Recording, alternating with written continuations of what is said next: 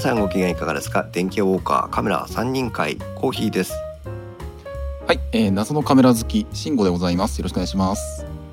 木澤さんの代理柴でございます。よろしくお願いします。よろしくお願いします。今日はこの3人で3人会お送りします。お願いします。お願いしますそうですね。あの木澤さんの代理というふうにわざわざ名乗っていただきましたけども、えー、今日木澤さんがね残念ながらちょっとボイスチャットというかあの収録の方には、えー、参加できずにテキストでタイムラインの方にご参加をいただいておりますので、えー、まあカメラ3.5人会みたいな感じになりますけども よろしくお願いします。お願いします。お願いします。はい最初に前説ですこの番組はパーソナリティの勝手な思い込みなどを織り交ぜながら家電やガジェットなどについてゆるくお話しするポッドキャスト番組です。この配信はクラウドファンディングキャンプファイヤーのコミュニティにより皆様のご支援をいただいて配信しております。収録時点では今回も月一隣のポッドキャスト少し不思議ないと藤子 F 不二雄先生の描く物語ゆうすけ様をはじめ合計11名の方にご支援をいただいております。ありがとうございます。ご支援の内容に関しましてはこの番組のウェブサイトインスト -web でご案内をしております。もしご協力いただけるようでしたらよろしくお願いします。またリスナーの皆さんとのコミュニケーションの場としてチャットサイト Discord にサーバーを開設しております。こちらはポッドキャスト番組ウッドストリームのデジタル生活と共同運用しております。よろしければご参加ください。本日の公開収録もこちら Discord のサーバーで行っております。ツイッターではハッシュタグハッシュタグ電気屋ウォーカーをつけてツイートしてください。電気屋のキーは器、ウォーカーの W は大文字でお願いします。という形です。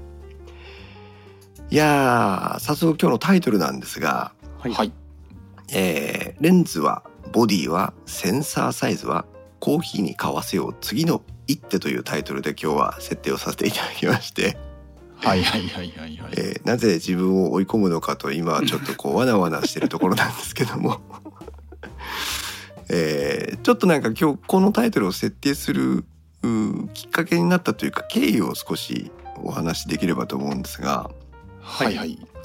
えっ、と私デジタルデトックスを間違った意味でのデジタルデトックスを最近してまして。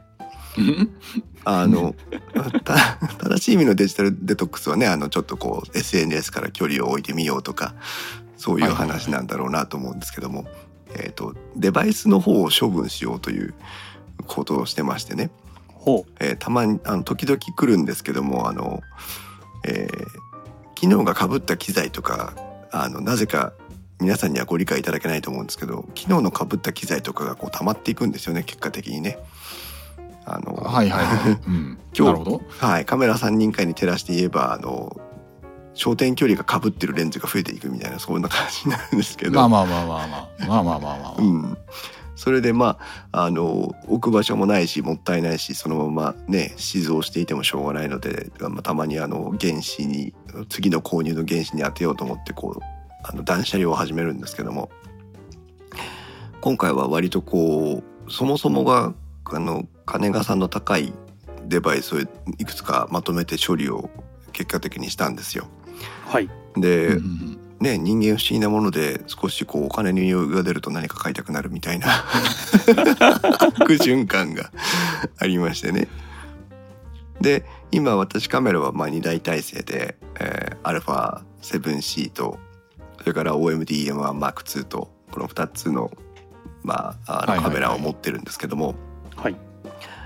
あー OMDM1M2 の方はプロレンズを2本1240と40 150だっけ？150そうですね、うん。はい、のプロレンズを持っていてまあ必要な焦点距離は全部カバーできていてしかもまあプロレンズですから選択できる範囲の中としてはまあ最上位のレンズを選択しているわけなんですけども、うんうん。えーこの OMD は処分するつもりはないので当面。はい。はい処分するって言おうと思ってびっくりし今まちょっとした か構え構えてたんですよ。あの今のためをねえー。ためというか、まあ、うおーおっいよいよっていうねおっとかって今ちょっと思いましたけども。まだね処分できないんですよ。あのはいはいはい。一番の理由はやっぱり望遠側の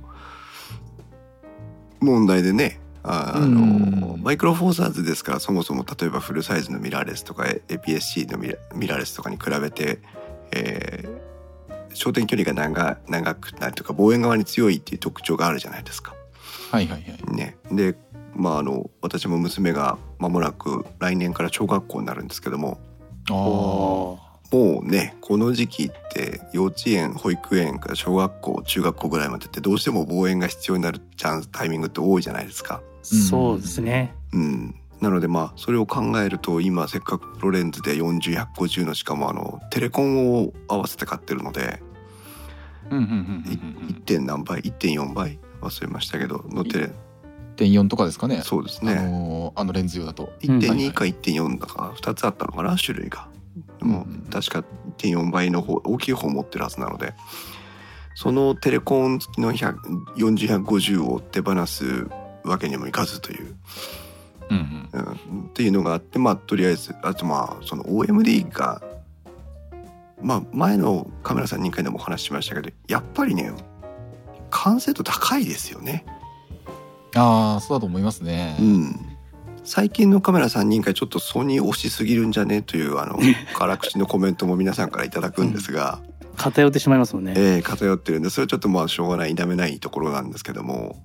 でも私とかねあの木澤さんは OMD ユーザーなわけなんですがあ菅さんから2倍と1.4倍ですねってことで。あじゃあ2倍じゃないから1.4倍かな。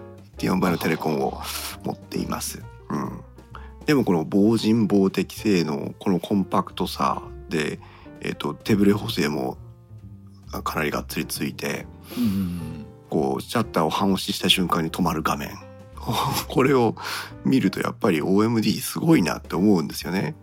そうなんですよね。うんあのちょっと話変わるかもしれない。僕はいの末っ子が小学生の時は、うん、マイクロじゃない僕フォーサーズを使ってたんですよ。ほうほうほう。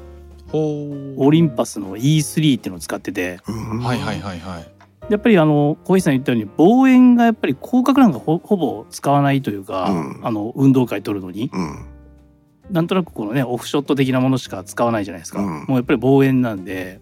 で明るい時のやっぱりあの当時のフォーサーズの望遠って言ったらめちゃくちゃ良かったですよね。そうですよね。そうなんうん。そうなんですよ。外のもう本当天気のいい日の運動会をうん。まあ望遠に撮るっていう部分では軽いし、うん、コンパクトだし、うんもうすごく良かったですよ。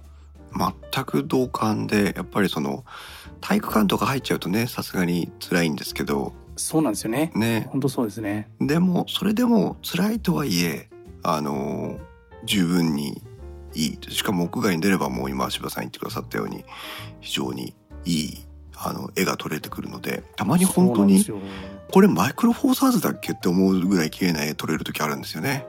当時あの手ブレ補正がうん、ボディの中のそのセンサーシフトってほぼなかったと思うんですよね。あのフフォーサーズ以外では。えなのであのその手ブレ補正っていうのがやっぱりすごく良かったですよね。えね。要はピントが本当に合ってるピントってあこんな感じなのかっていうような 結局ブレてたみたいなあうんのあるじゃないですか、あるあるじゃないですか。わかります。うんそれがあの手ブレがピタッと収まることによって何かやっぱりすごくシャープだったんで、そうですね。うちの末っ子の写真が多分一番その運動会系ではうんかなりなんかクリアでこうシャープなのが残ってます。いいですね。はい。そうでまあ言葉が悪いですけど誤解を恐れずに言えばあの、まあ、長く持ってるカメラなので、えー、と今これを例えばあの処分しようと思ってもそれほどリセールバリューは高くないという感じもあり、でしかはい。も A7C を一応メイン機として持ってしまった以上あー逆にこうあまり気を使わずにどこにでも持っていける一台になったかなという気がしていて。はい。うん、なのでまああーむしろなんか昔よりも使ってる感が出てきたっていう感じが実は、あるんですよね。うん、これちなみにあの今中古で買おうと思うと結構割安にねあの売ってると思うのでそれにしてもレンズも安いしねいいなと思ってちょっと見直してはいるんですがでまあじゃあ OMD に明るいレンズを買い足そうかって実は思ったんですよ一番最初。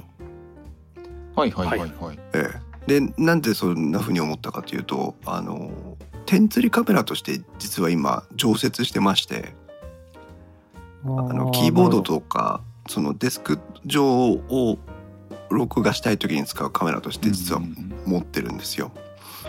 モニターアームをあのつけて俯瞰カメラとしてあの構えられるようになってるもんですから、うん。でもそうすると、えーちょっとなんかやっぱりこう明るさが足りない時に撮ったりする時に、うんまあ、低感度のノイズが高感度のノイズか。高感度のノイズが出てしまったりとかっていうこともあったので明るいレンズを買うか？と一瞬最初血迷って、はい。うん、でもまあそれ多分根本的に解決に至らないんだろうなと思ってすぐ諦めてですね、でその後うーんじゃあ A7C にレンズを買おうかっていうふうに思い始めたんですが。あれその場合も、うん。えっ、と俯瞰撮影用としてうのん。レンズって感じなんですかね。鋭いんですよ。そこなんですよ。そのうん。断捨離。その構成でいくと。そううそう。断捨離をしてバジェットを得た。で俯瞰カメラに、まあ、一定の不満があるという、その2つが今回のこう主題なわけですね。はい。でじゃあやったことないな。はい。じゃあ、えー A7C にレンズを買おうかと思った時に、えー、と A7C は、例えば動画撮影だったら普通にメインカメラとして使ってるわけなので、はいはいはい。A7C に普通にカメラレンズを買い足しても点釣りカメラの課題は解決にならないわけですよ。はいはいはい。それダメじゃねっていうことになってで次に思いついたのがえっ、と ZVE10 アルファおーはあはあ6400ははいなどの、はい APS-C センサーサイズのボディを買うかという。うんあやっぱ木澤さん連れてくるべきじゃないですか？そうなんそうですだよ。ねそうなんだよ。本当に今日はね、木澤さんに来てほしかったんだけど。なるほどそういうあーちょっと話があーちょっとあのちょっと今回のこのえ収録の前にちょっとちょこちょこコーヒーさんからご相談を受けてた時うん。にちょっとまだごめんなさい情報が断片的すぎてどそうですよね。ちょっとよく分かっていなかったんですよ。そうなん話の流れえがああそういうことか。それで ZV-10 の話を木澤さんに聞きたいとかあとはそのレンズ選びそう。今腹落ちしました。あの話がつながりました。はい。答え出ましたよね。いやいやいや、まだまだあの、あの、今日、今日の前説をしてるだけですから、今。ああそうですか。なんかもう僕小井さんが買うべきものがもう見えちゃいました今。うん、でももうその辺も含めて石破さんと慎吾さんからこうあと皆さんもねあのアドバイス欲しいんですけど、うん。えっと仮に例えばですけど、えっと6400とかなんで6400って思ったかっていうと柴さんに過去1回 Zoom の H8 というレコーダーで、音楽収録のレビュー動画をお手伝いいただいたことがあって。はい。で「いやー柴さんさすがフルサイズ違いますね」って言ったら「この映像は6400なんですよ」って言われて。6400、ね。うんすっごい綺麗だったの。がそれがもう印象的で忘れられなくて、はいまあ、はい6400という選択肢それから、まあ、ZV-1 を過去持ってましたけどもその ZV-1 の、えー、と商品紹介用のフォーカスモードが継承された ZV-E10 ね、で ZV-1 で感じていた、えー、と不満というか、えーセンサーサイズの小ささレンズが交換できないっていう課題を解決したのが ZV-E10 だと思っていて、そうですね。うん、でその ZV-E10 もちょっと候補に上がって、うん。えっとその他のねそのソニーに関わらずなんですけどその他のメーカーのおまあ、APS-C センサーサイズなのか、えー何なのか分かりませんけどカメラもありか？とか思ったんです。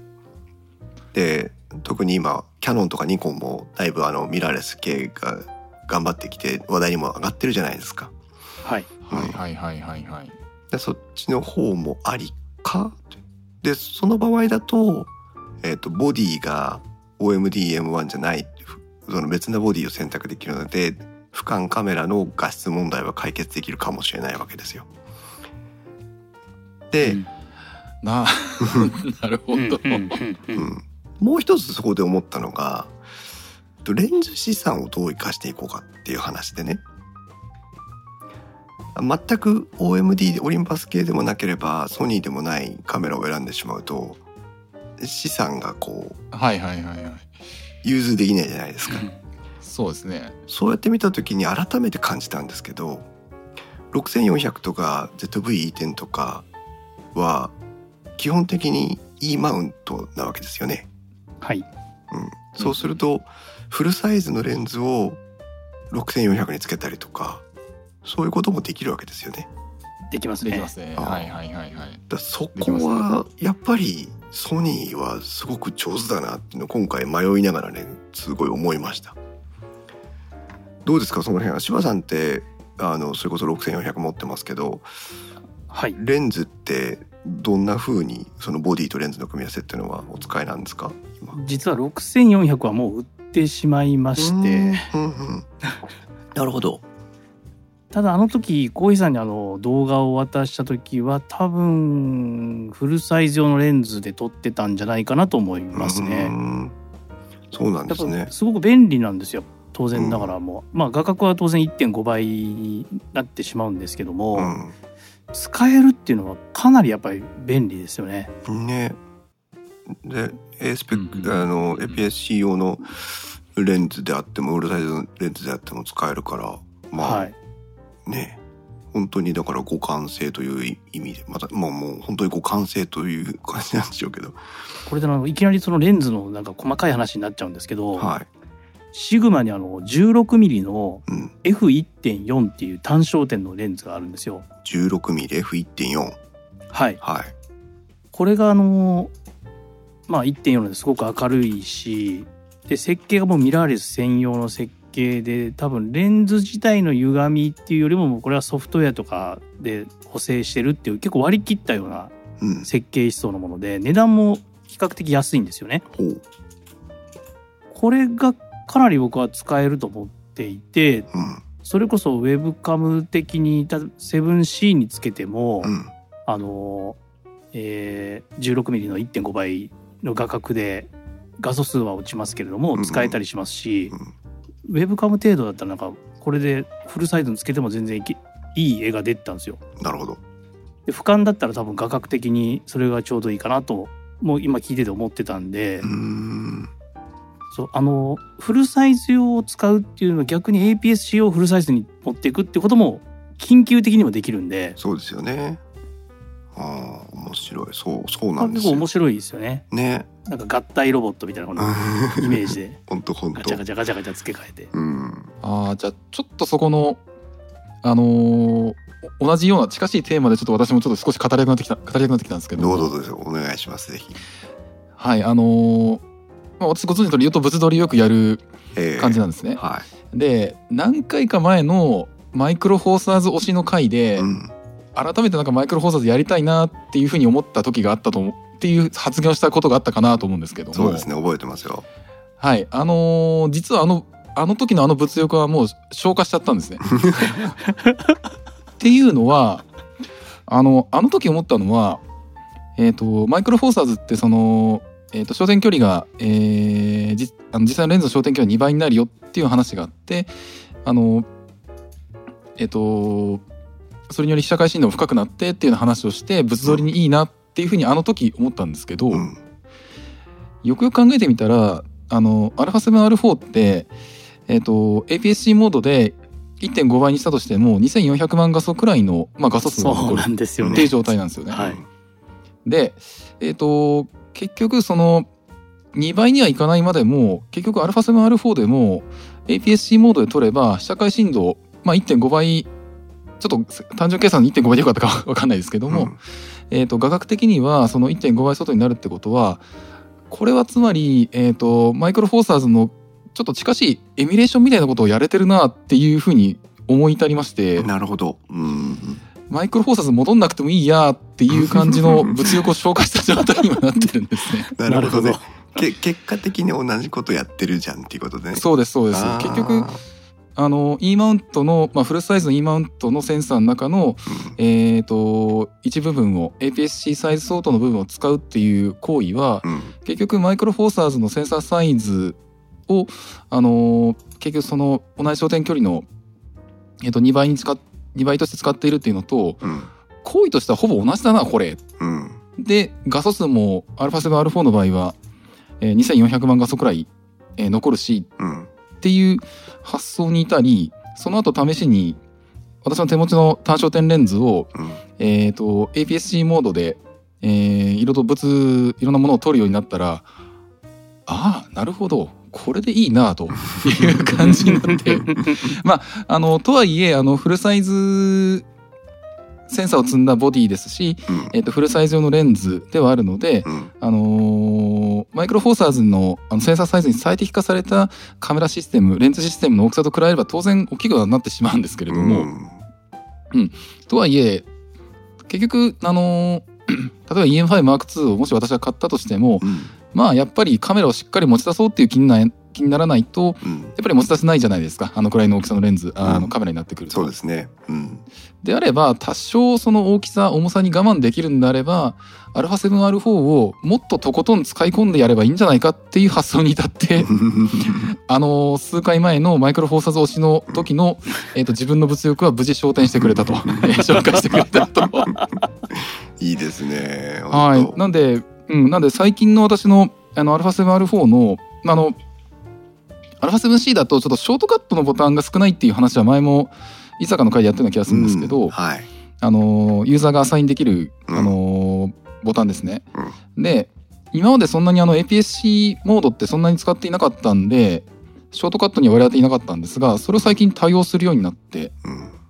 うん、でえっ、とえー、どこに置いたっけかな、えー、と C1 に置いたのかな、まあ、比較的押しやすいところに置いて単焦点レンズでありながらまあズームレンズに近しい使い方もできるよね。そんな感じの使い方を最近するようになったんですよね。なるほどね。はい、なるほどね。っていうのもあるんで、はい、その前提でいくんであれば、まあ、あの、α7C で APS-C サイズにしちゃうと、ちょっとごめんなさい、何万画素残るかちょっと忘れちゃったんですけれども、うん。1000 1000万画素ぐらいでしたっけ？1000万画素ぐらいですかね確か、うんうんうん。っていうのもあるので、さっきあの、柴さんおっしゃってたみたいに、あの、APS-C 用のレンズをフルサイズに使うと言っても、あの、結構使い道多いなというような感じがしてます。なるほどね。はい。そうか。意外とそうね。なんかこうスペックとかを追い求めてしまってこう自分を逆にこう視野を狭くしてしまっているのかもしれないですね。そうやって考えてみるとうん。別にいいじゃんっていう感じかもしれないですね。そう。本当にあのその発想に自分で至った時は本当に目から鱗がっていう感じで。回り道しながらね回り道しながらああ私はとりあえず α7R4 っていうねあのーもういろんなとこにマルチパーパスに使えるカメラがあるんだからもうあのー誰も追いつけないぐらいこれを使い込めばいいじゃないかっていう今、えー悟りの境地に至ったという次第でございます。人の物欲が無事成仏する姿ってもなかなか見れないですからね皆さん。そうなんですよ。だから今、あの、マイクロフォーサーズはね、あの、えっ、と、この間ちょっと実家に帰った時に、あの、懐かしの GH1 を引っ張り、引っ張り出したっていう、なんかまた別の話もありますけども、赤いボディのね。赤いボディのやつとか。そうなるほど。まあ、そういうのもあるので、うん。今のところ私は、えっ、と、その APS-C 用のレンズを、うん。あの、フルサイズボディに使うこと自体は、あ、なかなか面白いなっていうふうに思うので、うん。えっ、と、今の貼ってもらったその16ミリ、これはフルサイズで、えっ、と、APC だから1.5で、これ24ミリ相当ぐらいになるんですかね。そうですうん24ミリ相当になるんではいすよね、はいはいはい。なるほど、ね。使い勝手がいいいいですうんうんうんうね。ん。本当。ちなみにあのえっ、とタイムラインに今日今日あの公開収録にご参加いただいている方ももしそういうこういう組み合わせで使ってるよっていうのがあればぜひタイムラインに、えー情報を投稿していただきたいんですが、随光拓磨さんなんかね6 6400お持ちだっていうことですけど、レンズはどんなものをねお使いになってるのかちょっと聞いてみたいところなので。小石さんにちょっと情報としてタイムラインに貼ったんですけど、はい。今6400受注停止になってるらしいんですね。昨日の情報で。すごいな。多分これから在庫が一気になくなっていくと思うのでえ買うなら今すぐ買った方がいいですよ。え それなんでそういうこと言うんですか？待って待って待って。まだまだまだまだ。それでそのボディをねあの身長身長というか。そうか、あと、あ、ちょちょっとごめんなさい、もう一応、ちょっとこの今回の趣旨から思いっきり外れるちょっと質問というか前提の確認をしたいんですけどどもうぞどうぞ。点釣りの物撮りで、うん。えー、とマイクロフォーサーズだと厳しいっていう環境であるっていう場合に、うん。光源をもっと整えるとかそういう選択肢は一応今回なしということでよろしいんですよね。そうあーじゃあそこの話をすると、うん一応その A7C を使ってえっ、とライトをね2灯今用意してて、うんうんえっ、と昔から使ってるこれどこだっけ忘れた。と忘れちゃったけど、えっと LED のパネルの光源が一つとあとえっ、とアパチャーのアパチャーでいいですよ、名前ね。アパチャーのあそれでいいやつ。です。はえっい。とでかいやつを1個。でかくても安く安いやつを1個買ったんですよ。で、うんそれで、えー最近の動画を撮ってるんですが、えっとうん。一応なんかこう自分なりに今のライティングには満足していてでもしその点釣りカメラ用にこう何グリッドハニカムグリッドみたいなのつけてこう拡散しない光源を用意したとしてですよそうするとでデスクトップの上だけがこうピカッと光っちゃう感じになるだろうなというのがあってうーんそうそこだけにちょっとスポットを追加するっていうのは難しいかなとは思ってます。はいはいはいはい。なので、えー、と今の慎吾さんの問いかけのあのライティングを改善したらいいんじゃないかっていうのはとりあえず今日は置いておきましょ了解です了解です。はいはいはいはい。う。で、えー、とボディを追加しようかというふうに迷ってた時にさっきの6400とか ZVE10 をあー見ながらですけどもまあメイン機じゃないなら中古のボディもいいよねっていうふうに思い始めまして。はいはい。えー今柴さんがね、あのー6400の受注を一時停止というふうに書いてますけどそこにも書かれてますが A7-2 とか、はいそういういわゆるフルサイズ機の型落ち品の中古みたいなのを選べば結構値段下がるんじゃないとも思ったんですよ。あとだ点釣りだと、はい背面のモニターがうん、どう見えるのがいいとかなんかあります？バリアングルだったらもっと便利になるとか。えーっともう本当だから細かいなみんな。ちゃんとちゃんとニーズのヒアリングができる人たちですね。背面液晶は今使ってる OMD でも実はほとんど使ってなくて、えーっとまああのアングル調整の時に見たりはするんですけど、うんともうモニター出力しちゃってる感じですか、ね。そうですキャプチャーカードでパソコン上に映したりもするので、えーそっちで確認できればいいからバリアングルであっても、えーチルトであってもまあ大きな影響はないかなっていうところです。とそしたら選択肢はね中古でも広がりますよね。うん、うんうん。ねで、えー見てたんですが、まあ、動画撮影っていうことだけを考えていった場合にはその30分録画制限がかかっていてはいけないので。まあ、どうどうなんだろうなどこが対象なんだろうなっていうのをだいぶ悩んでました。でなるほど。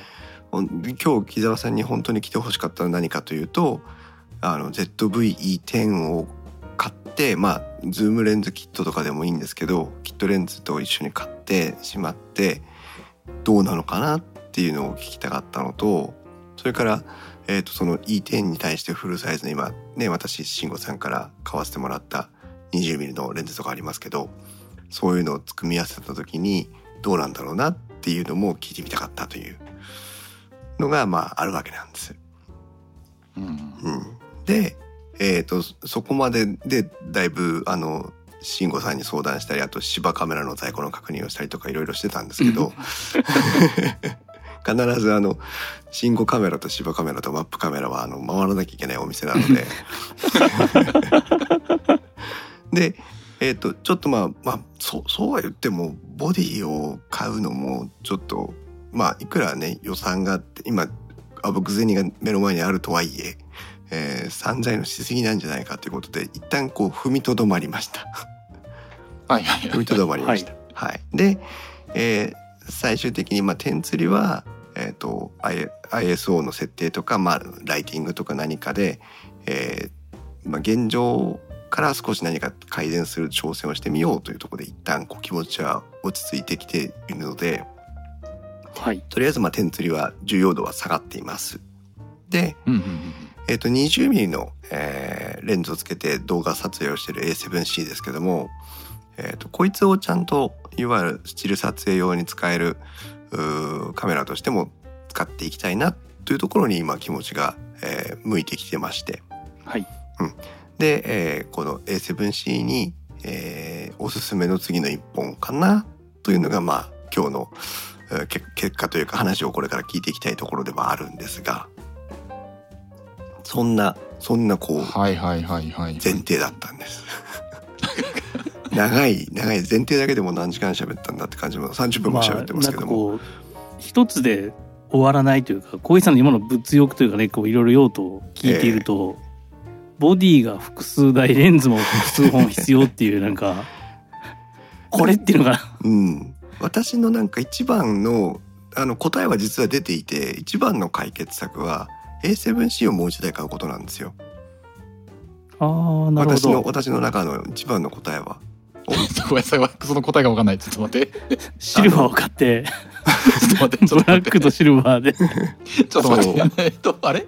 今の流れでアルファ 7C もう一台っていう流れになりましたっけ？今ちょっと今分かんなかった。ごめんなさい私が分かんない。なんでかっていうとあの、はい。ままたごめんなさい話が。どんどんどんどん横道にそれてます。欲しがり屋さんだからもう小石さん あの習得のコストをねあの A7C をじゃあスチルで使うとどうなるかっていうと A7C をこう使いこなしていかなきゃいけなくなるわけじゃないですか。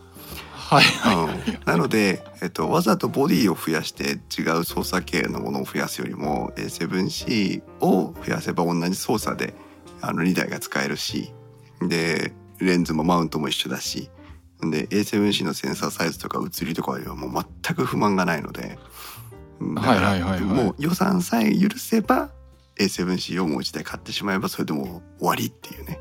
うん。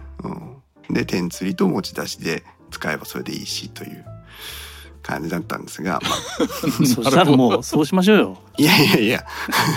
先立つものがね。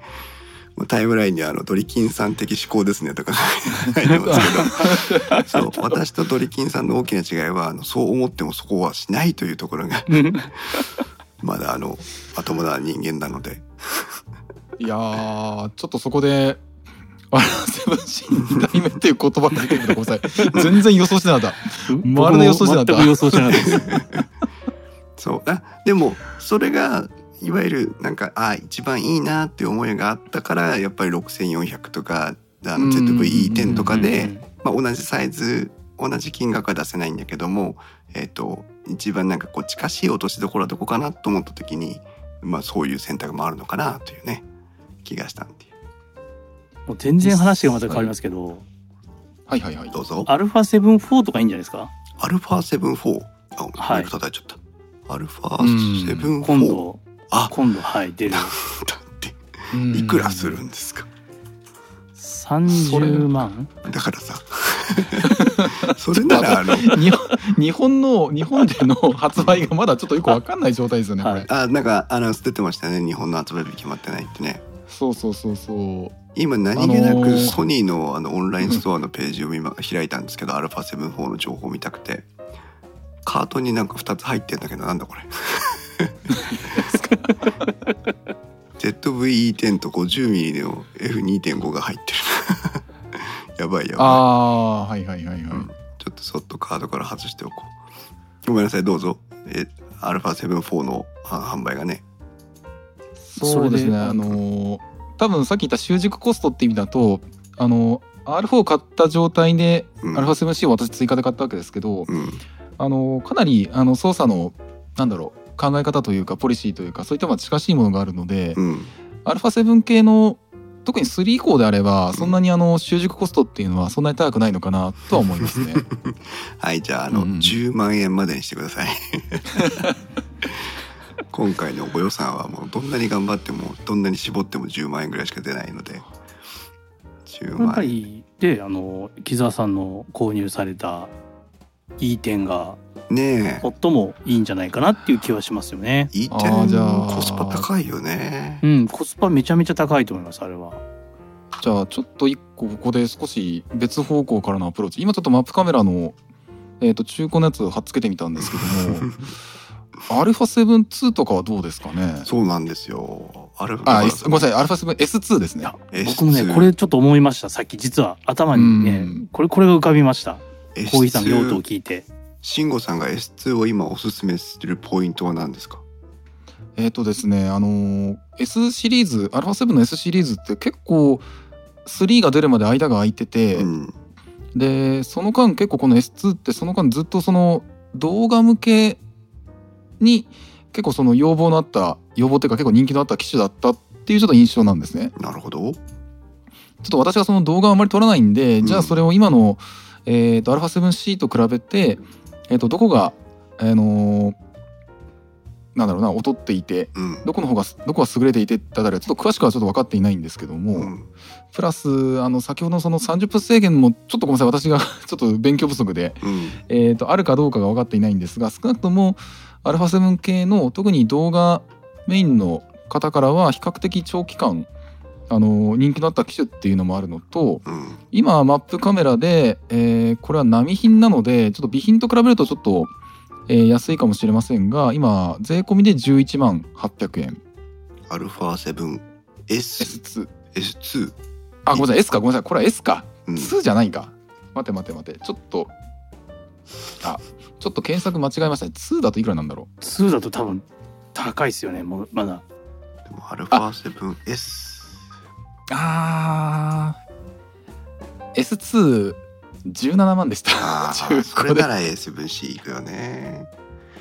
あーそっかこれ S か。7S でも 4K 動画は撮影できてまあ 4K である必要はないんですけど 4K 動画を撮影できてでえっ、とあとこれってあの画素数が少ないので 4K 動画であのーフルサイズセンサー全画素読み出しっていう形でえっ、と、うえー例えば α7-3 とかだと 4K の 60p とかだったかな。あの、うん。そうなってくると少しあの画角がトリミングされちゃって、うん。えー、と APS-C 相当でしか撮れなかったりとかちょっといろいろと制約あったりするんですけども、うん。そもそも α7 シリーズって、あのー画素数が少ないので、えー、とそのままの例えば 20mm だったら 20mm の画角でそのまま撮れるよとか、なるほど。うん、そういった感じになるんですけどもただ今さすがに S 初代機はどうかっていうとちょっとどうなんだろうな。ちょっとごめんなさい。今ちょっとごめんなさい。S2 と S を見間違えて今ちょっと値段調べちゃったっていうのがあったんでうんごめんなさいなんですけれども。いえいえ大丈夫ですよ。あ木澤さんがあのタイムラインから GH5 とかって言ってますけど、うんうんうん まあまあまあさそうそうなんですけどね。マイクロフォーサーズなら OMD でいいかなっていうのが正直なところです。えーっとこれは。うーんと連続撮影時間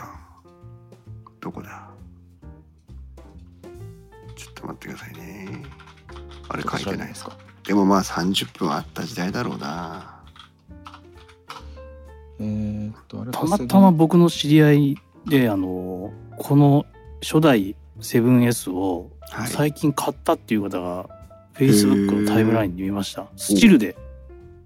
あそうなんですね。すごいやっぱりいいいい絵がっていうことはその人は言ってましたけど、へえまあ、そういう趣味的に買うんであればすごく面白いと思いますけどね。うんただなかなかやっぱり小木さんの用途っていうとまあ最新に近いものがいいでしょうね。うん。そうそうですね。他あのあのオーディエンスの皆さんもいかがですか？何か私にもしボディを勧めるならという、今話になってますが。今 α7S のあのスペック見てみたら、はい。これは30分ですね。あ連続撮影時間が。ありますね。はいはい。時代が時代がそう時ですね。代が。そ うん。うんなんかクラックする方法もあるっぽいみたいなのが今ちらっと見かけましたけど、まあ、うん。一旦それは除くとして、えっ、と、連続撮影時間29分という、えーうん。制約になってますね。でも29分っていうことさえあのクリアしてしまえば10万円でフルサイズでアルファであの画素数もこう映像も問題ないやつ買えるからまあそこだけ我慢すればっていう気はしますけどね。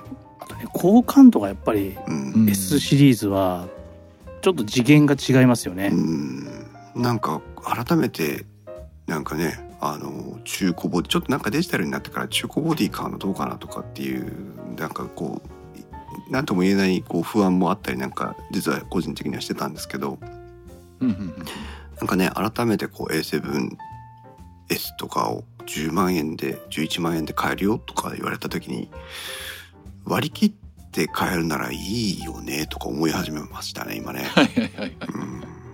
まあでもこの時代のねカメラが10万円で取引されてるっていうのもなかなかすごいですよね。うん。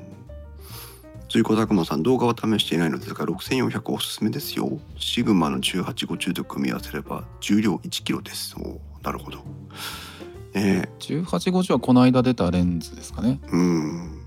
なるほどね。わかりました。そしてまあ、えー今日の主題になっていきますがまあレンズ。じゃあまあ、うんうん。ちょっとまあボディはねいくらなんでもあの飛躍しすぎでしょうと。ASVC もう一台とかお前何だよって話で。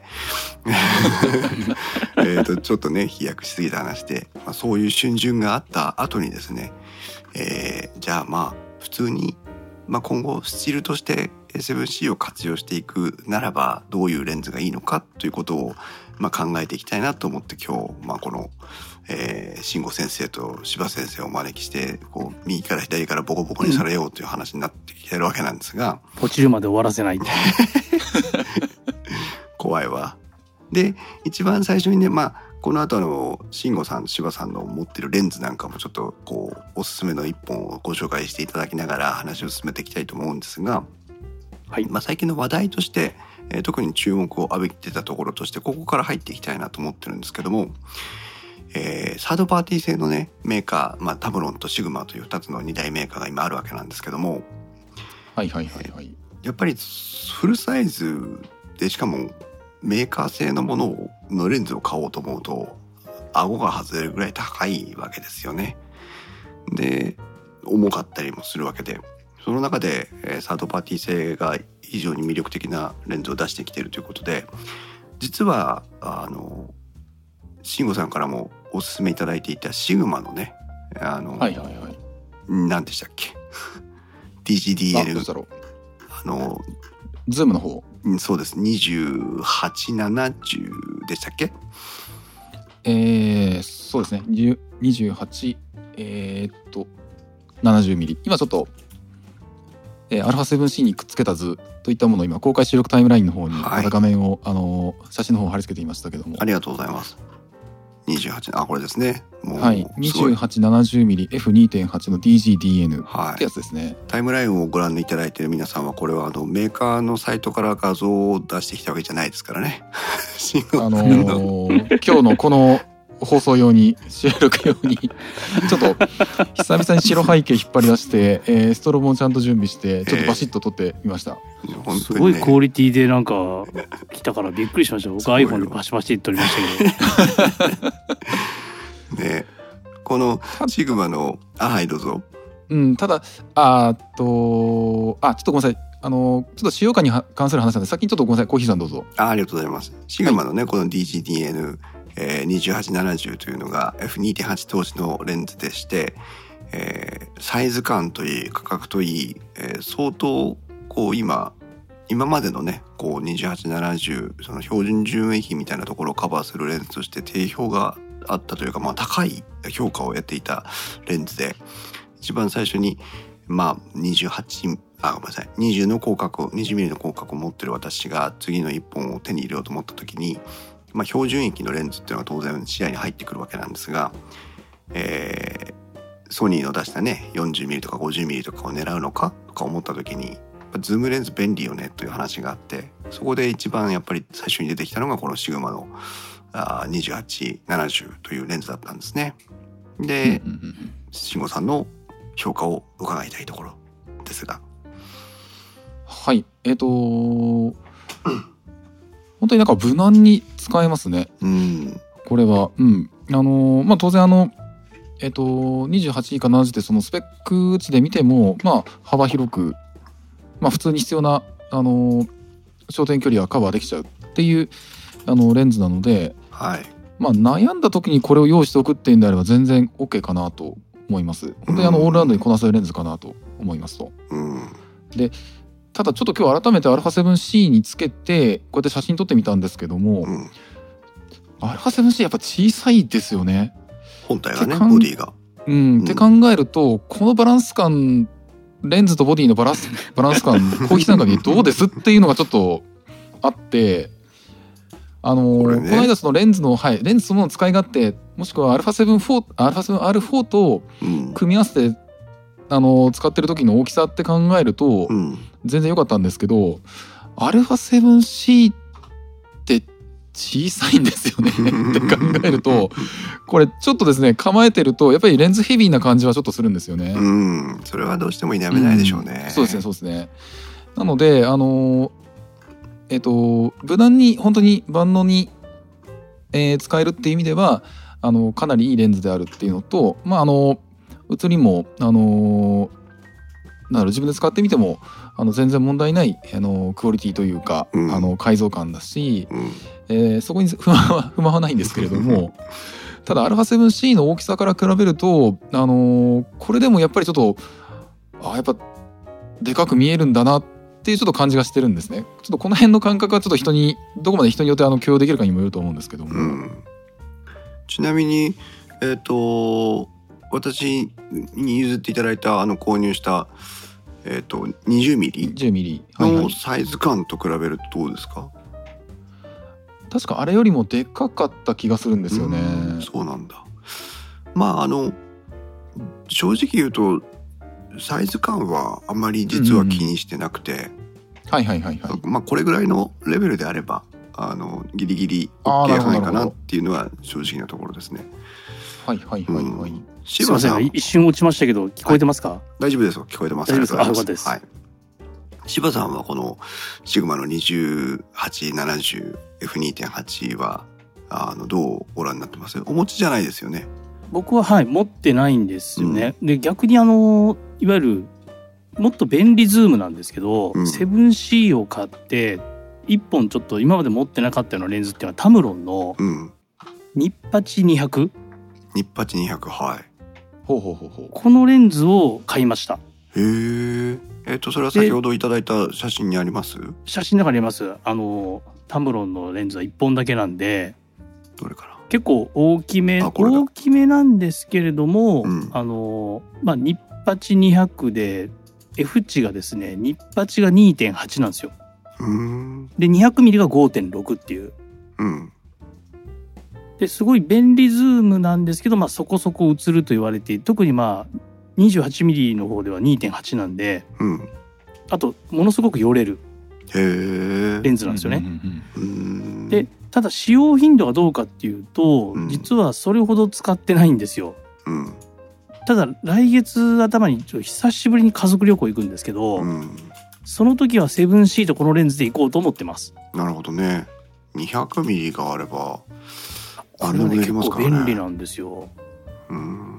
ですごくやっぱり 7C とセットにするとあの本当カバンに普通の仕事用のカバンにも入るぐらいのレベルなんでうん。これ行くと本当にちょっと空港行ってパッと飛行機ちょっと取れたりしましたんでうん。あのすごくいいレンズだなと思いました。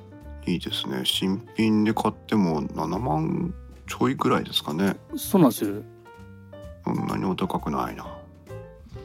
まあうん便本当に便利便利レンズうん。でそこそこ映ってかなり寄れるっていう。なるほど。これはこれはあれですよねあのタムロンってあの E マウント用にあの2870か75くらいのやつが結構有名になりましたけどそれとはまた別なもっとズーム倍率の高いやつですよね。そうですねはい。うんはいはいはいはいそうあの辺が確か2.8同士かなんかのあですねですねですね。ねはい。うんでそのシグマの話をねしその慎吾さんから教えてもらっていたらこんなのも出るらしいですよってその当時教えてもらってたのが今タタムロンの2875の F2.8 投資というのがあってこれが今この今までシグマの2870がブイブイ言わしてきたところなのにこのタムロンがガツンと殴り込んできたっていう雰囲気が今ありますよね。はいはいはい。うん、確かに確かに。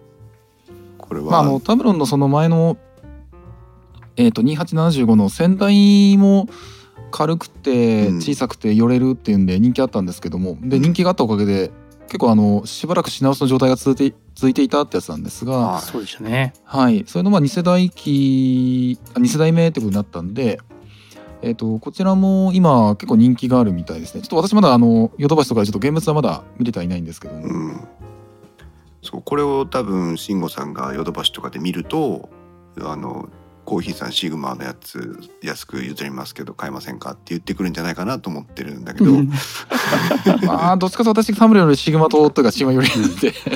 そうなんでね。その辺のこ好みとかもねあると思うんですけど、はいはいはい、はい、あのリニアのなんかモーターを駆動用のモーターを搭載したとかっていうので全第一世代のモデルに比べて相当オートフォーカスも速くなってとか静かになってとかいう話であとデザインが多分第一世代からだいぶ変わったとかっていうことで高級感も出てきたんでね。ねあのかっこ個人的個人的にはあのあの2世代目はなんかかっこよくなったなと思いましたけどね。ねこれもちょっと悩んではいるところではあったんです。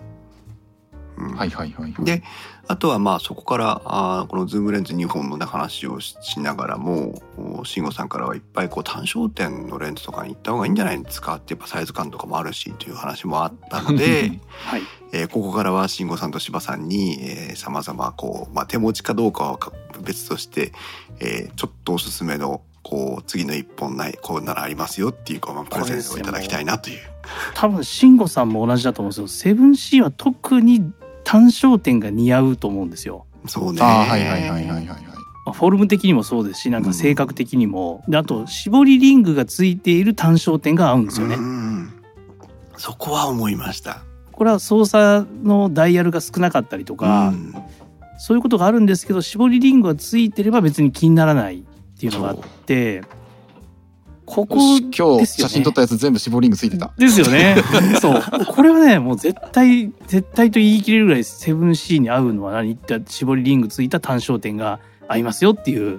実はね、先週末ちょっとこのカメラ3人会に合わせてスチールをほとんど撮ってなかったので、スチール作成をしてきたんですよ。まあ、撮ったって言っても2、30枚しか撮ってないんですけど、で SM-C を初めてそのいわゆるカメラ写真機として使ってみた時にあのやっぱりね操作系は不十分だなっていうのは思いました。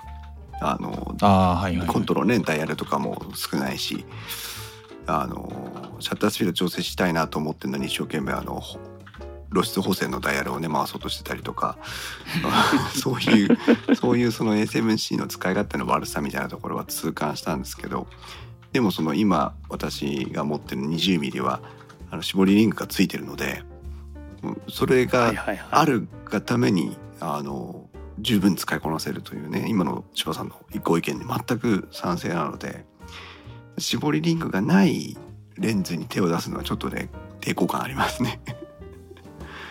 はいじゃあまあ慎吾さんどうぞあの慎吾さんの中から別に1本とは言いませんのであの、はいはいはい、はい、何本か気になるレンズをご紹介いただきたいなと思いますが。まあやっぱりこのラインナップでとりあえずあのー、今の話の流れでいく中での無難な選択肢としては、はい、これかなっていうんでちょっと今またはっつけますけれども、はい、えっ、ー、と同じくソニー同じくというのは ごめんなさいちょっと話がおかしいな、うん、えっ、とソニーのえー、と標準レンズ、ね、標準えー、と標準レンズでいいのかな、うん、えー、と 50mm、えー、と F2.5 っていうレンズですね。うん、まあ見ての通り。ね。まあちょっとあの公開タイムラインの方に、えっ、ー、とあ公開収録のタイムラインの方に、はい、えっ、と私の方でまた今日急ぎ取ったちょっとコーヒーさんに、えー、プロモーションするために撮った。急いで撮ったクオリティじゃないんだよね。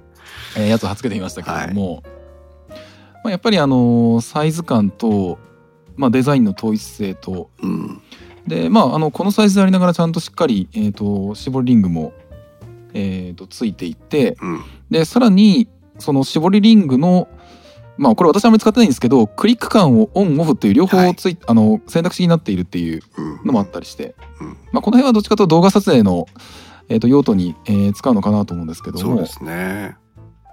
あとはちょっと、うん、あの意外意外というかこのサイズですごいびっくりしたのが、えーと、レンズの、えーと、2枚目に貼った方の、えーと、グリップの反対側から撮ってる方 G っていうマークが見える方の写真で見るとその G っていうマークの下に、はい、えっ、とこれ何ボタンつんでしたっけ？あのえっ、といろんな多目的に機能をアサインできるボタンがついてるんですよね。うんはい、そうですね、うん、このサイズのレンズでこのえっ、とアサイナブルなそのボタンがついてるっていうのなかなかないのでうん。ここにちょっと自分何今アサインしてたかな？何かそのショートカットキーでショートカットのお気に入りの割り当てで、えー何かしらここの機能を割り当ててうんただでさえ ただでさえって言い方ごめんなさい。ちょっとちょっと失礼だったかもしれない。ちょっと違うかもしれないですけどもあのえっ、とボタンの少ない α7C の、うん。えー物理的なハードウェアボタンを1個増やせるっていう機能もあったりしますと。そうですね。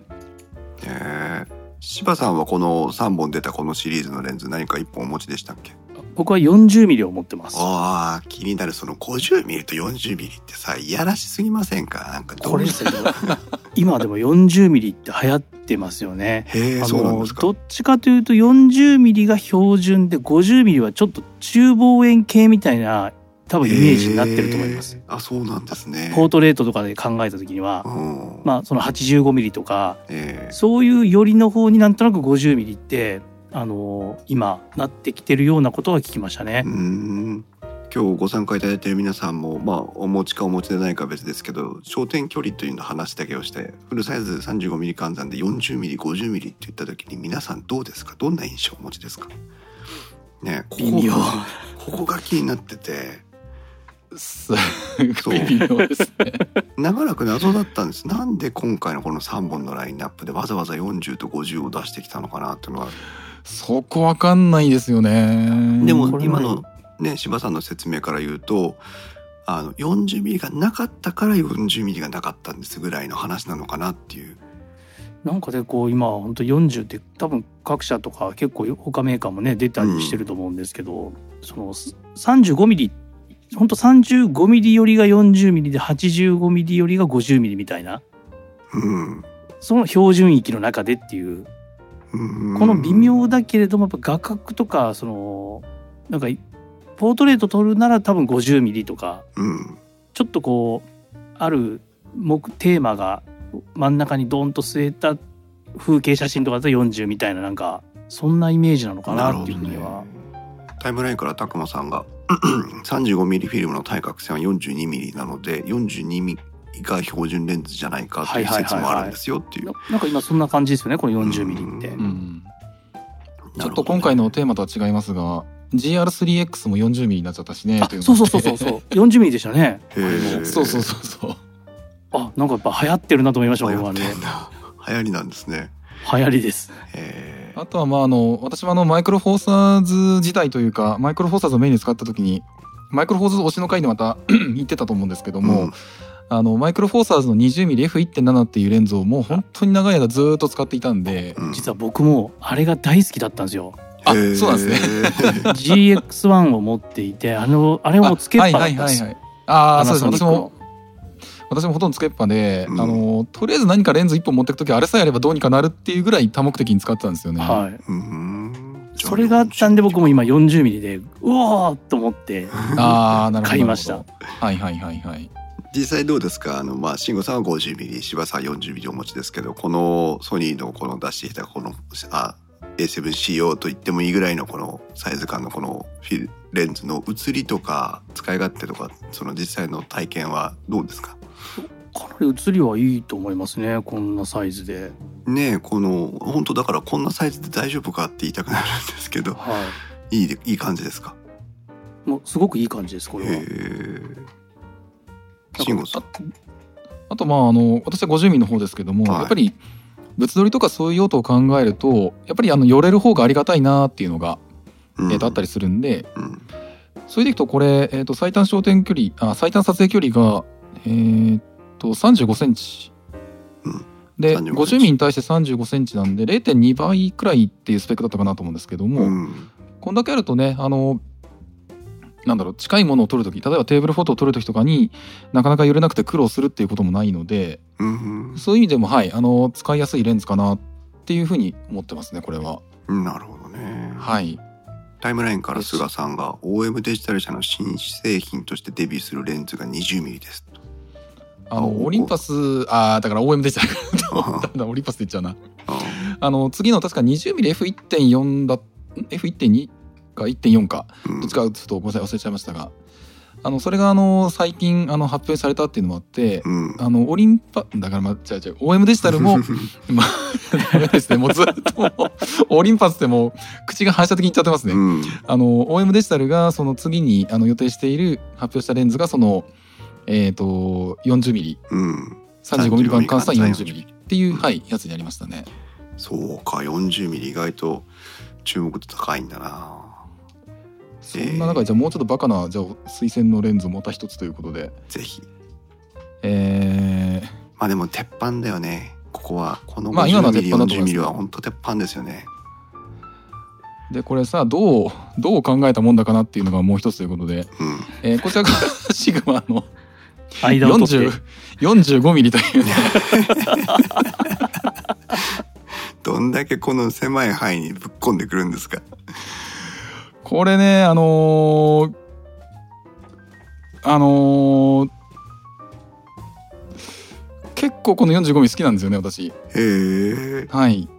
あのまああの 45mm F2.8DGDN ですね。F2. ですですね。うん。はい。これはあの、えっ、と、シグマの I シリーズっていう、えっ、と、金属鏡頭の、うん。えっ、と、まあ、コンパクトなシリーズということで出た最初の、一番最初のモデルなんですけども、はい。ちょうどシグマの FP っていうあの、コンパクトなフルサイズカメラが出た時とほぼ同時期に、えーワンセットで出たやつで、うん。まあ、これも、あの、α7C と比べると、あー α7 シリーズのサイズと比べると、ちょうどいいフィット感だなっていうのがあって、うん。なので、えー、とこれかなり長く使っていたんですけどそこでちょっと 50mm がソニーが 50mm を出してソニーの純正レンズどんなものなのかなっていうのとうん。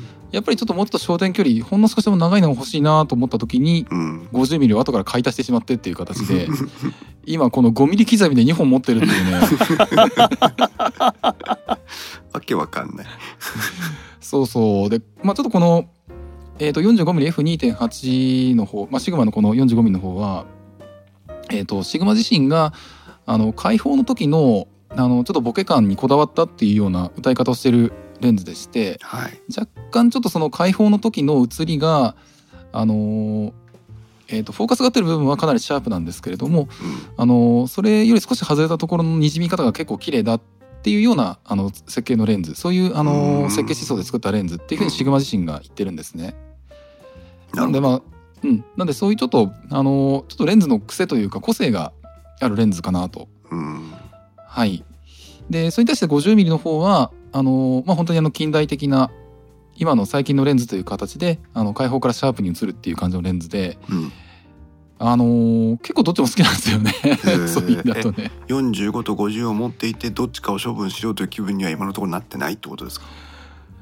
今のところ、まあ、ただ、処分するとしたら 50mm かなって感じはしてますね。やっぱりシグマの、へうん、こっちのやっぱ 45mm 好きなので、意外だななんとなくねシグマの FP に合わせて出たレンズっていうことですから相当動画撮影をね意識して作ってきたレンズなのかなというふうにまあ推測をするわけなんですけどはいはいはい。動画撮影はほとんどしない慎吾さんにしてその 50mm と 45mm では 45mm を撮るというところは面白いところですね。やっぱりこちらあのレンズの作りがなんかしっかりしてるというかうん。高級感があるというか、うん。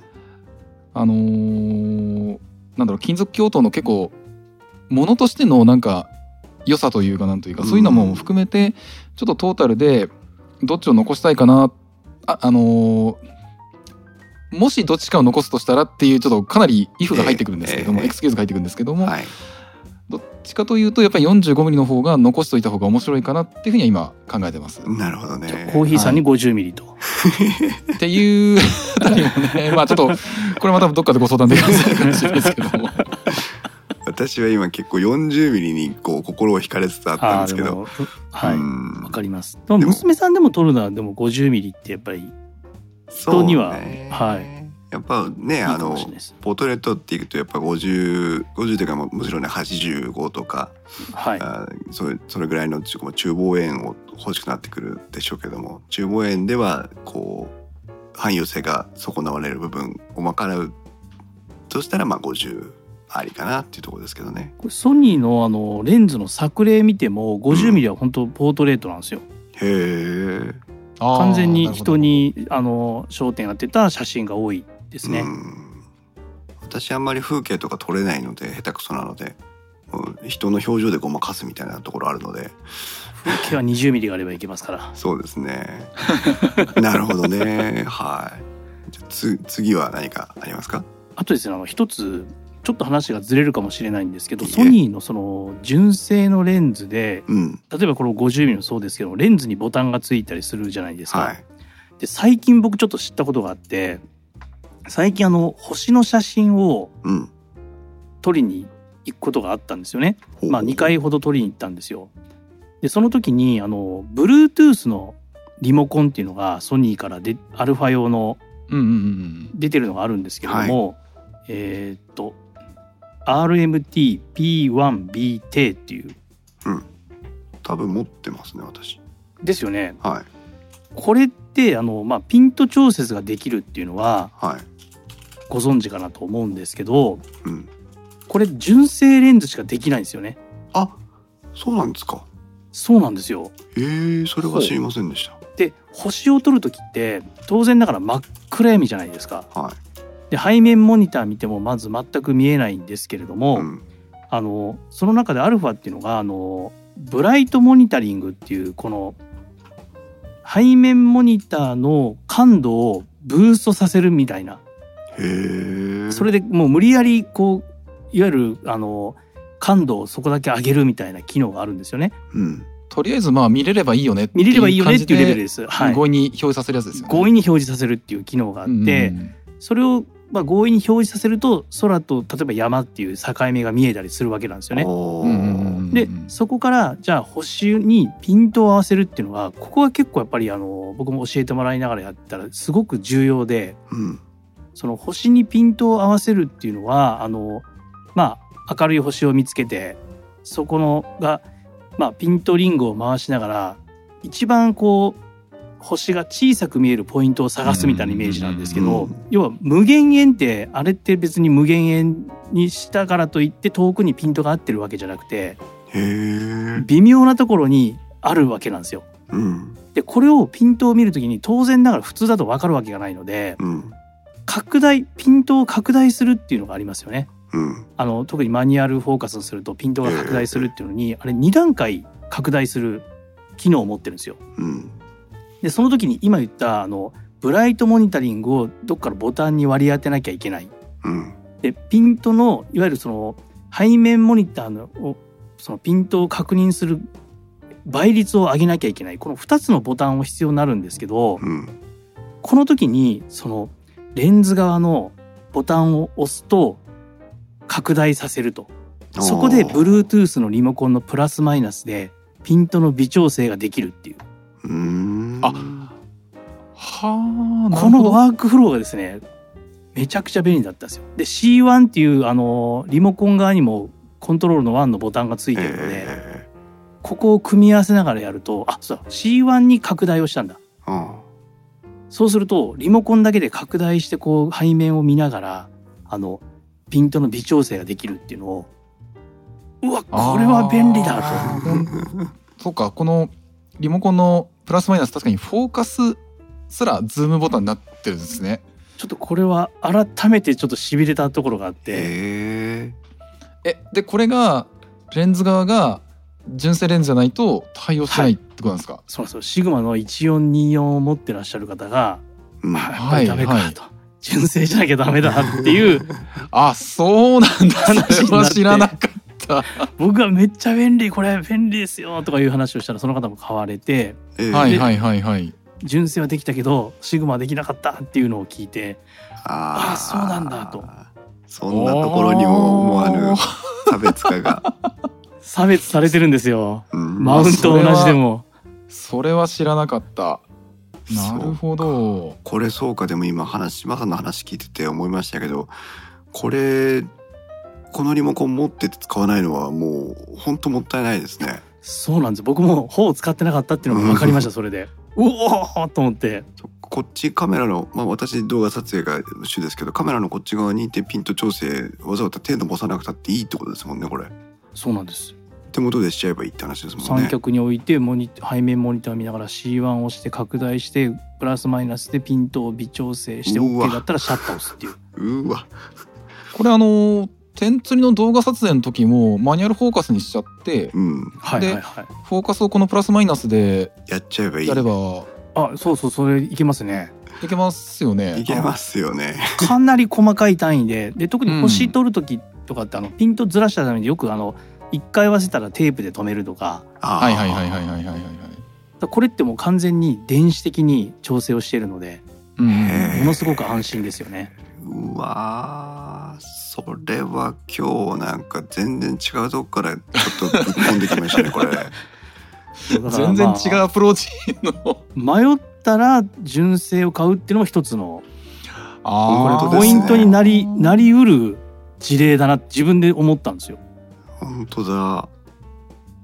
これはああれだね。もうあの手持ちでカメラを持ってスチール撮影をしてる人にはあんまり訴求しないかもしれないですけど、はい。三脚立てて何かをするっていうことをやる人にはいいですね。それこそ慎吾さんのね物撮りとかでもそうですけどあの細かいピントをプラスマイナスボタンでピッピッピッってできれば結構楽だと思いますよね。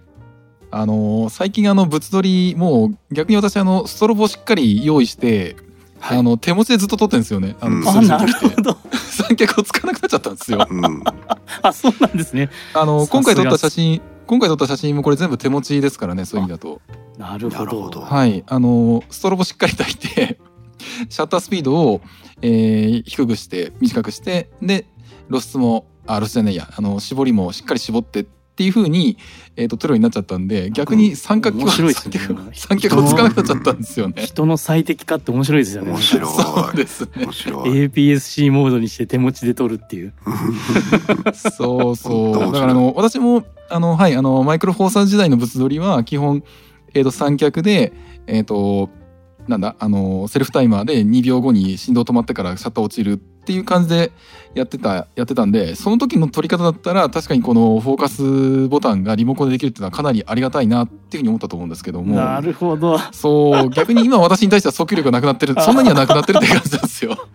これ多分ね今あれですよ木澤さんがあの早速購入に走ってると思いますよこの リモコンは。木澤さんはあれだとズームもねできますもんね確かあの、ねそう木澤さんの持って ZV-E10 だるレンズだと。うんこれはもう早速買ってるんじゃないかな。これ E10 も対応してるんですかね？対応してます。よ確か対応したと思いますねこれは。あのだってシューティンググリップがそもそも同じ接続方式なはずなのであー ZV-10 そうかそうかがシューティンググリップついているので。C1 のところに何を割割り当てるかっていうところを考えてはまると、そのピントと相まってうん。使い勝手はかなり広がると思いますよね。で。もでも今の今のパターンしかないでしょ。C1 で拡大であのそうなんです。ズームとフォーカス調整をするっていうもうそれ以外ない気がするな、これはちょっと自分でうわ全然使ってなかったと思うぐらいの よかった発売日に買っといて。いやー。ちょっとそれはすげえびっくりした。ちょっと今単なる本当シャッターのリモコンだけでしたね。うん。いやー自分もそう思ってました。そういう使い方ができるのか。よし。はじゃあまあまあでもだからといって今日あの純正には縛らずあの慎吾さんの、えー紹介を聞いていきたいんですがまだありますか？ご紹介いただけるレンズ。えーとですねちょっとこの2本と比べるとまああのーそこまではないっていう形で一応ちょっともし例えば興味あるものがあればっていったところちょっと取り上げたいかなと思うんですが今またちょっとまた公開収録タイムラインの方に貼り付けましたけども今手持ちの、えー、と単焦点レンズたちって感じですね。うん。今ここに上げてるのが。この右側の2本が今ご紹介いただいた2本ですね。えー、と今そうですねカメラについてるのが、あのー、45ミリ。あこれか。あー今とかこの写真のカメラについてるのが45ミリ、一番右端が50ミリです。で同じくシグマの、えー、と I シリーズの、えー、と35ミリ F2 と,、うん。えー、と60ミリ。60ミリえーあ60 65ミリか。65ミリの F2 で、えー一番左の上の方にあります左上にありますのがあの85ミリ F1.4 のこちらだけアートレンズになりますけども、まあ、これもあのあの DGDN っていう形で、えー、とミラーレス専用設計になってちょっと小さくなったって方なんですが、うん。まあ、ポートレート用として考えると、まあ、一番あの写りがいいというかもううん。かなりのもんであるんですけども、そうですね。まあアルファ7シートねつけるとね ちょっとなかなか大きさがあれなんですけども。なるほどね。ではいでちょっとやっぱり無難にいろいろと使えるってことを考えるとこの残りの3本についてはちょっとコーヒーさんのおすすめからちょっと外れちゃうかなっていう気はするんですよね。そうですね。本当は、はい、あの何も考えずに買うのは何ミリって言ったら今の今の3本からいけば85ミリを本当は欲しいですけどね。あーはいはいはいはい。あの、うん、何も考えずにいけばね。だけどやっぱ汎用性を考えちゃうとちょっと85ミリだとあれですよね。おっと随光拓磨さんから ZVE10 には先ほどのリモコン対応してないそうですね。そう私もちょっとその公式のページ見てたんですけども対象モデルに入ってないんですよね。そうなんですか？うわ世代じゃないんだもんこれはなんでだろうちょっと。そのそのページが更新されていないのかそれとも本当に対応外なのかがちょっとごめんなさいまだ私も分かってないんですが今ちらっとその同じページを見てたんですけれども、えいい点が載ってなくていやただまあ確かにあの価格が安いですもんね。E 点ってなんか機能というかなんかいろいろ削ってるところは削ってるのかなって考えるとなんとなくそれはなるほどという気もしないでもないですね。えあれでも私が見ると対応商品に入ってる気がするけど。ほうんうんうんうん。これちょっとこのページ皆さん見てくださいよ。確かにシューティンググリップと同じ対応してればあれか。これ載ってない？ここの対応商品アクセサリーのところに E マウントアルファ E マウントってところに一番最初にああなるほどなるほど。ね多分対応してんじゃないかな。あーだからトップページ商品トップの方が更新がうん追いついてないもしくはしてないなのかな？うん。これは、まソニーに言ってあげた方がいいよ。うんまあコンセプト的に対応してないことはないとは思うので、ねああここね対象モデルのところね入ってないってうんいうね、そうあえてちょうど削る以外に対応しない理由ないですよね。ちょうどねお隣のページなんですけどね。ちょっとページを一本またいだら対応商品が出てこないっていうよくわかん。ない状これ態になってますけどね。はおそらく更新漏れでしょうね。うんうんうん。あよかった。うんそしたらズームも使えて便利ですよね木澤さんは買うべきですよねはい、今多分カートから一回出したり入れたり出したり入れたりして、慌ててえっと、逆にあの ZV-E10 のページから対応アクセサリーの方を見ると、この RMT-P1BT は出ますね。です出てきます。よね。あだあ大丈多。分そのリンクレベルでの表示は直してあるんですけれども、うんその表記の文面レベルの方が直してなかったっていう話じゃないですかねこれはねそうで。しょうね。ああよかった。うんおそらくはおそらくは。はい。じゃあ安心して買っていただくということで、はいはいはいはい ははい。そうですね。ありがとうございます。そっか。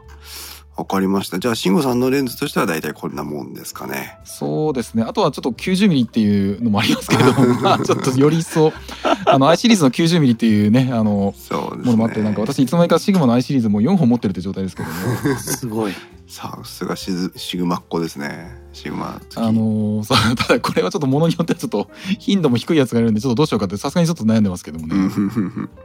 なるほど。なるほど。じゃあちょっと芝カメラの方に移っていきたいですけど。じゃあ私のちょっとおすすめはですねはい。ちょっとあの価格も結構高いしあのマニュアルフォーカスのレンズだしっていうところがあるんですけど、でもこういうレンズを選べるところが E マウントの面白さっていうのもあるんじゃないかなってい出まうのでした。サイズですね。はいなぜ。かマップカメラをなんかそのままもうポチれるようにやだ。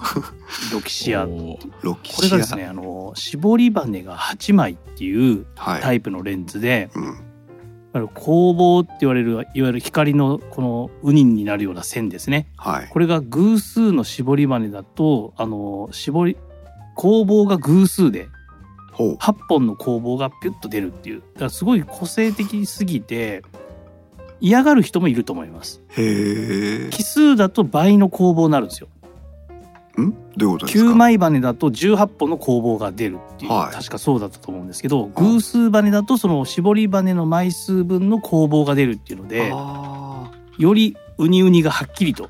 出る。そうなんですね。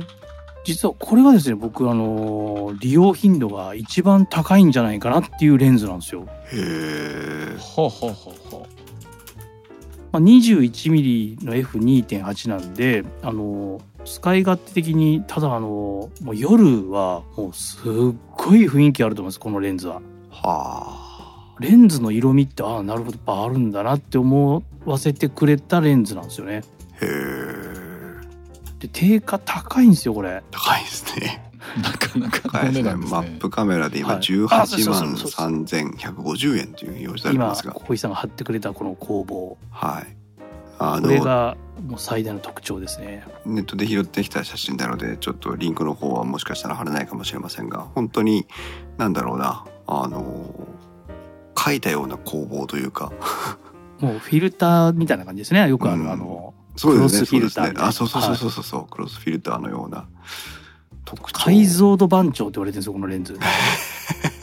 カリッカリなんですか？カリッカリなんですよ。カリッカリ。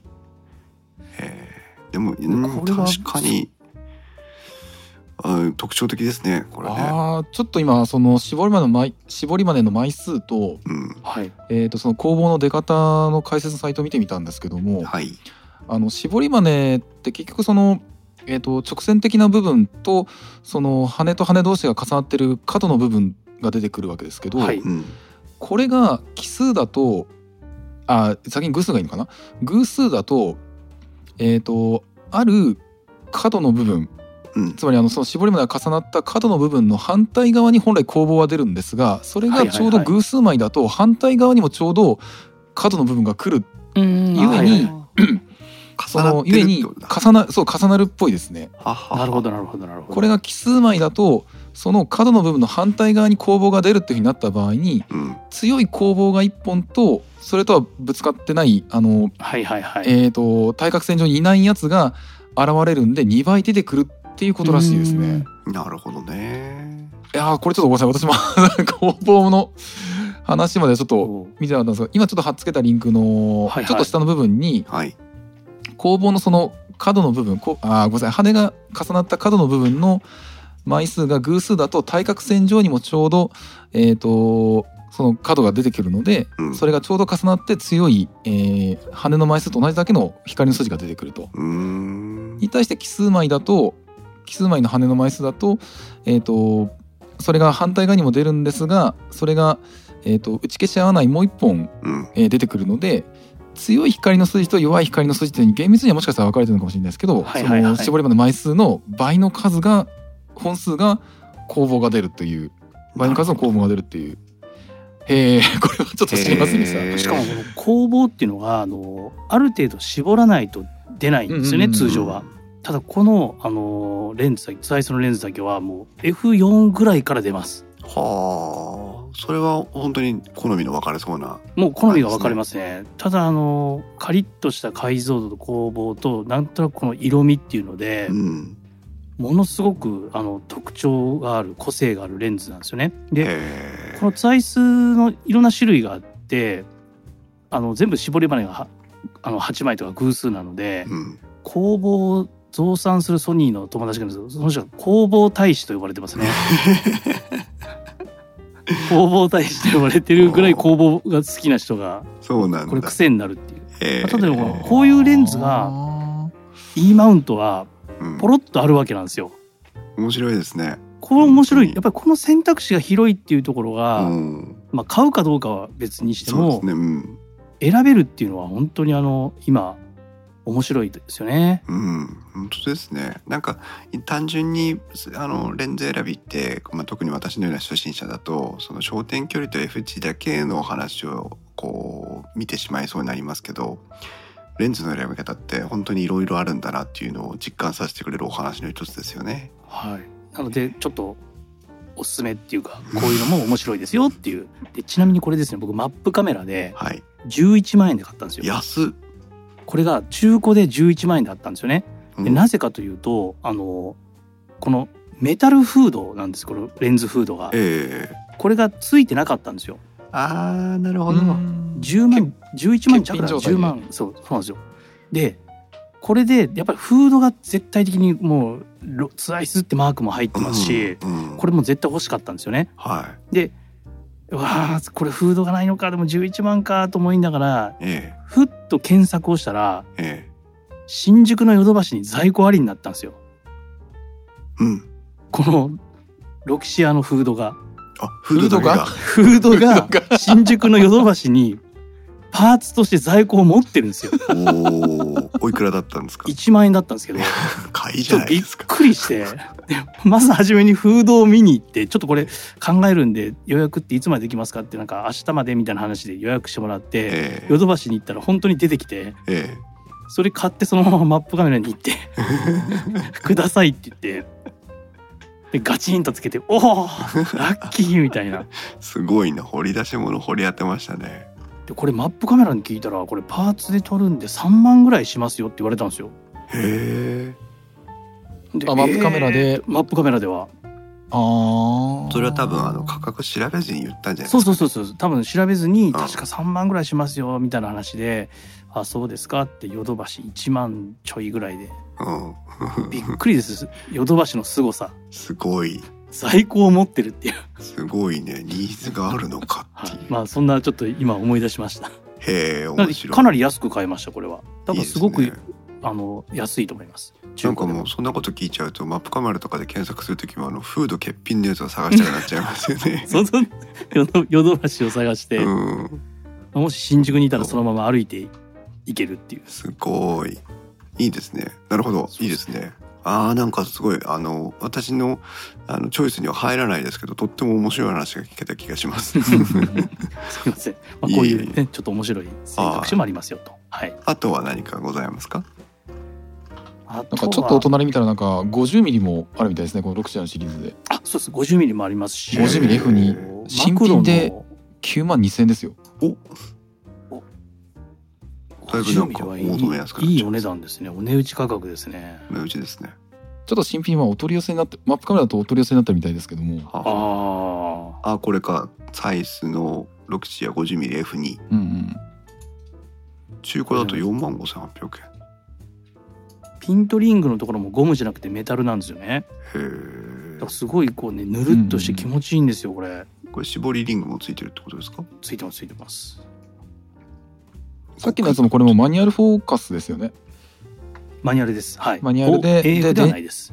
で電子接点付きのやつか。はいははいいはい。はあ。だからあの EXIF 情報にはちゃんと焦点距離とかはい。その辺の情報残りますよと。わかります。これはほこれは多分慎吾さん買うんじゃないか あ慎吾さんぜひちょっとこの工房面白いと思います。ないやー。50ミリ前後をまた増やして でも50ミリの好きな方って本当50ミリ持ってますよね、まあそうですよね。あの全部違うって言って。へうん。え当然ながら違うんですよね。色味とか何か。空気感が違うって言って。確かにこのツアイスの50とかあとなんだっけな。まあいろいろ出てますよね。50ミリだけ多分ソニーの E マウントってもうびっくりするぐらい種類出てたと思います。へえこれ確かあと35ミリも確かソニー E マウントって随分出てますもんね。出てますね。あれも出てますよね。はいは選び放題ですよ。うんと面白いですねこれね。いおこれなんか貼っつけていただいたのは。えーこの朝日この 50mmF2 のロクシアの参考作例ですけども、多分解像度はかなりうん。サイズのやつはななんだろうなと思うんですよね。このこのよ良さねえ何なんでしょうね。レンコズなんーティングなでしょうかねのか。なコーティングもね今の日本メーカーなんか最先端いってると思うんで。これでも中古で中古で4万5千円とかですからね。このレンズね。備品で備品で6万1800円ですよ中古備品6万1800円。はいはいはいはいはいはい、うん。こういう話してるとこういう人じゃなくて慎吾さんとか僕が欲しくなってきてね。いつもねミイラ取りがミイラになるタイプのやつですね。中古良品まで落とせば5万円台 5万円台前半もありますね。5万円台前半実質ただですからね。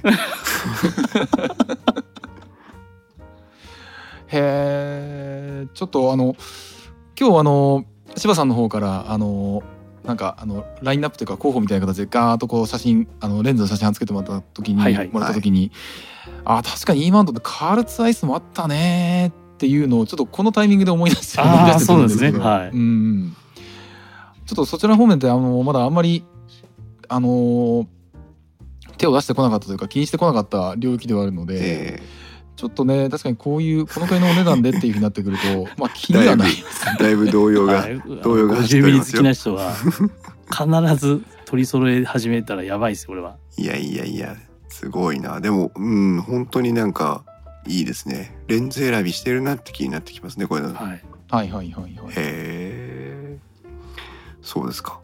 あともう一本ぐらいもし何か。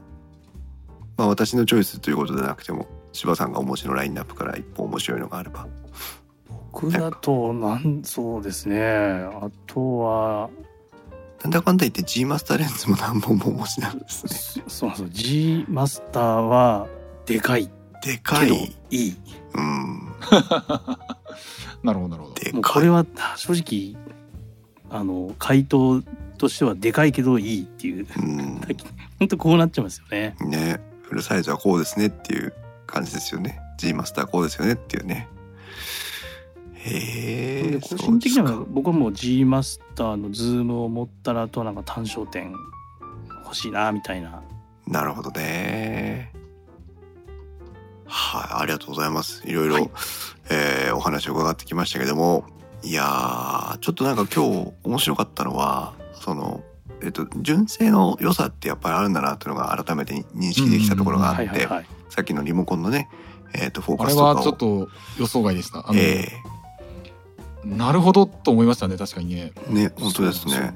うん、というものの反面そのマウントがねそのバリエーションを持ってるいろんなメーカーが参入しているマウントであればあるこそあるほど、えーいろんなその特徴付けが個性があるレンズがあるんだなというのも、まあ、シグマタムロンは当然言うに及ばずですけどもうんカール・ザイスとかっていう選択肢もあるんだなっていうところも見れてうんとっても面白い感じでしたけどそうか。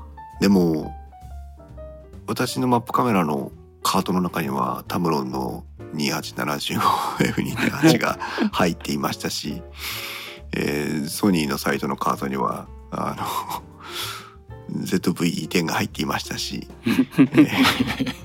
アマゾンのカートの中にはあのシグマの2870が入ってましたし、いろんなところにいろんなのがいてですね。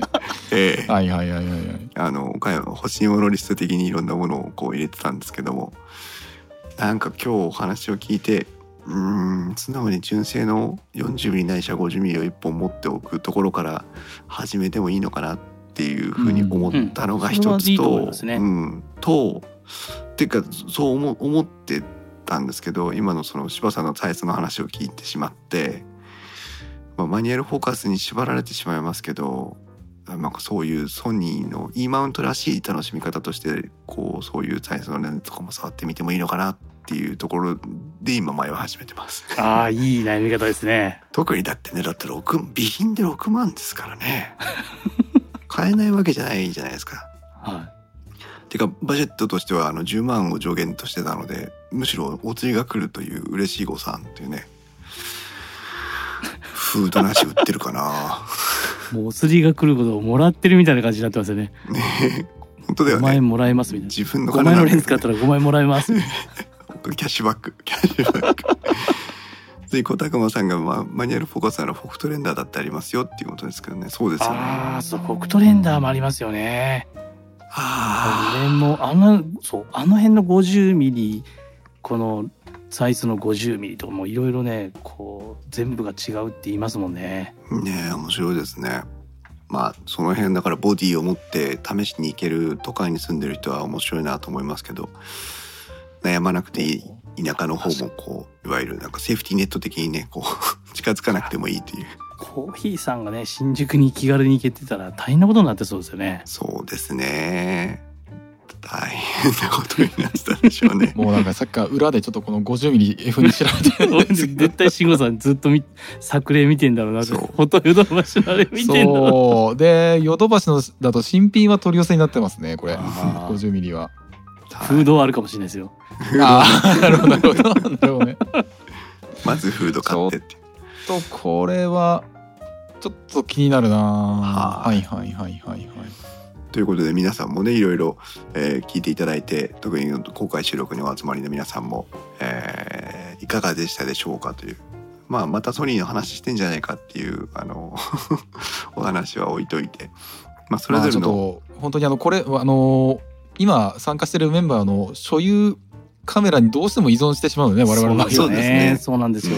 これがあのねみんなあの もっとまんべんなくいろんなメーカーのいろんなレンズを持っていればあの、うん。こういうふうにオリンパスじゃなくて OM デジタルとかソニーとか、うん。えーそういうところに偏らない話ができると思うんですがいかんせんちょっとこのね、電気屋ウォーカーのカメラ3人会は あのどうしてもね所有しているものを軸にどうしても話すことになってしまうので、はい。はい。あのもうこれも前提となってしまうかなと思うんですけどね。そうですね。でもですねあの実はまあちょっとあの今日の番組のお終わりをねまとめをする前になりますけども、えー、と実は今日改めてちょっとこう書店に行ってカメラ雑誌を眺めてきたんですけどねあの今まあ電気屋ウォーカーがソニーに走り始めた OMDM は Mark II をも持っていながらソニーに走り始めたのは、まあ、ソニーが魅力的なカメラだったからっていうところだったんですけども、えー、とニコンとかキャノンとかもねそのミラーレスの魅力的な機械をだいぶ投入してきてしかも年数も経ってきてモデルも変わったりしてきてるじゃないですか。